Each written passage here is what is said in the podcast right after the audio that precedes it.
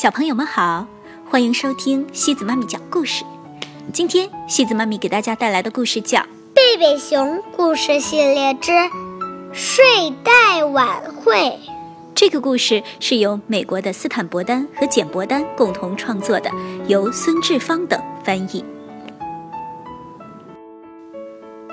说到电话，最有趣的事情之一就是，从铃声响起时，直到你接起电话。才知道是谁打来的。有时，当电话铃在树屋里响起，是找熊爸爸的。熊爸爸是做木质家具的，顾客经常打电话来买张桌子或买把椅子什么的。行，我能搞定。你什么时候要啊？有时电话是奶奶打来的，找妈妈一起去串门。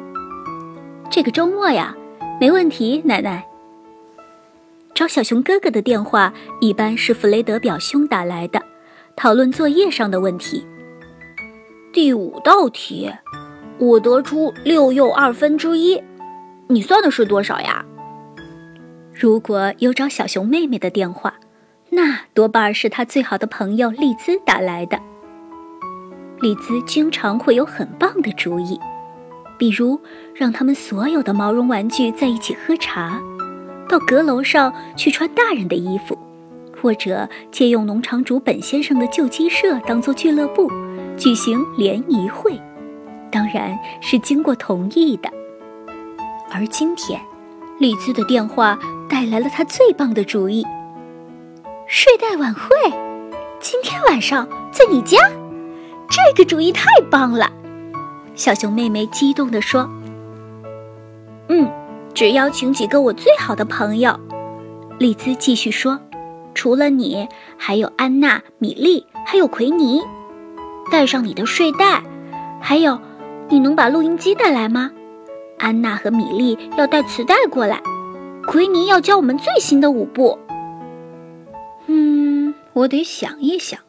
熊妈妈说：“你还从来没有在外面过夜呢。”不对，我有过。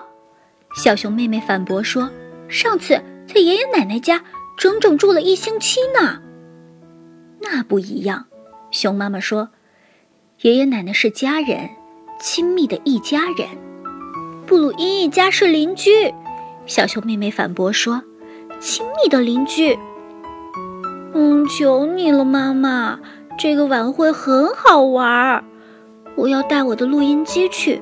安娜和米莉要带最棒的磁带过来。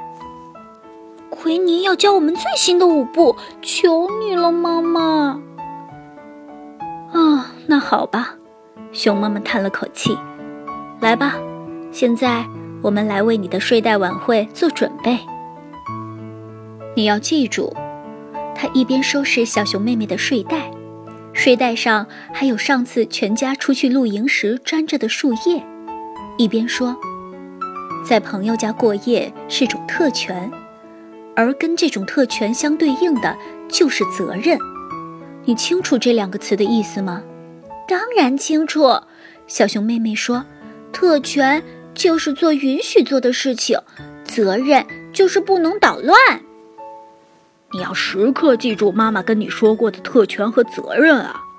小熊妹妹出门去往丽兹家的时候，熊爸爸对她说：“哦，我会的，爸爸，我会的。”可是，没走出多远，小熊妹妹就开始想象在聚会上该有多么好玩，多么兴奋。没过一会儿，这些想法就把妈妈叮嘱的特权啦、责任啦，全从她的脑子里赶走了。电话另一个奇妙的地方。就是它能让消息传得很快，特别是有关聚会的消息。安娜告诉了她的另一些朋友，他们又告诉了别人，米莉也这么干了。很快，附近的孩子们都给丽兹打电话，问能不能来参加这个睡袋晚会。当然可以，丽兹回答。别忘了带些爆米花还有苏打水来。我们可不想饿扁了。高个儿格里兹没接到关于聚会的电话，不过他在和几个伙伴一起去奎尼家炫耀自己的新音响时，也听说了。哦，睡袋晚会。他冲自己的伙伴说：“听上去很有趣啊，一个女生的聚会，我们怎么可能被邀请呢？”其中一个说：“我们用不着被邀请，傻瓜。”高个儿格里兹说：“我们直接冲进去，带着音响和所有东西。”晚些时候，当贝贝熊一家安静下来，准备度过一个平静的夜晚时，熊妈妈叹了口气，说：“唉，但愿他不会闯祸。”“当然不会。”正在看杂志的熊爸爸抬起头来说：“熊妈妈说，毕竟小熊妹妹一向都表现很好，布鲁因夫妇家很整洁，也很有规矩，他们也是负责任和细心的父母，不用担心这么多。”熊爸爸说着，又继续看他的杂志。只有一个问题：布鲁因夫妇不在家，他们晚上出去了。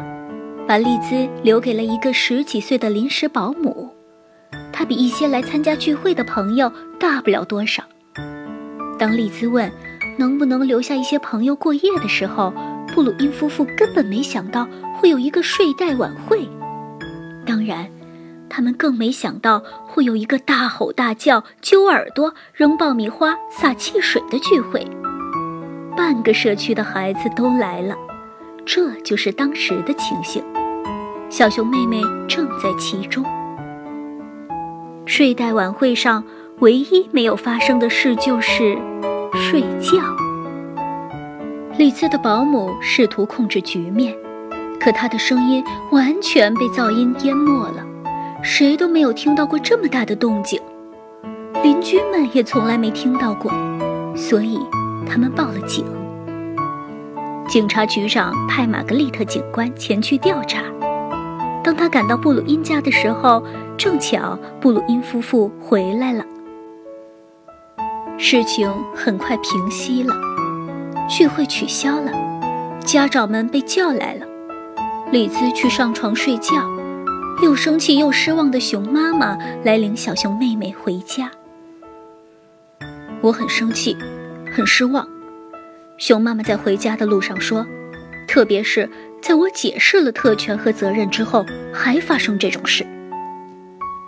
小熊妹妹被关了起来，被迫上床去睡觉，双重禁闭，就是说，她得在自己的房间里待一整天，在家里待一个星期。这个惩罚重了点儿吧？过了一会儿，熊爸爸提醒说：“一点儿也不重。”熊妈妈说。你真应该去看看布鲁因家的客厅，所有东西上都沾着爆米花，苏打水洒得到处都是，灯也被踢翻了，这是一团糟。在此之前，我还专门强调过特权和责任。小熊妹妹的确有责任，熊爸爸说，但这个混乱不是他一个人造成的，一件事情导致另一件事情发生，整个局面就失去了控制。你得明白啊，亲爱的，特权和责任不应该只是对孩子的要求，对家长也是一样啊。垫子上弄的都是，熊妈妈说，有孩子就是一种特权，有特权就有责任。熊爸爸接着说，所以啊，我们也有部分责任。当丽兹邀请小熊妹妹去参加聚会时，我们就应该给布鲁因夫妇打电话。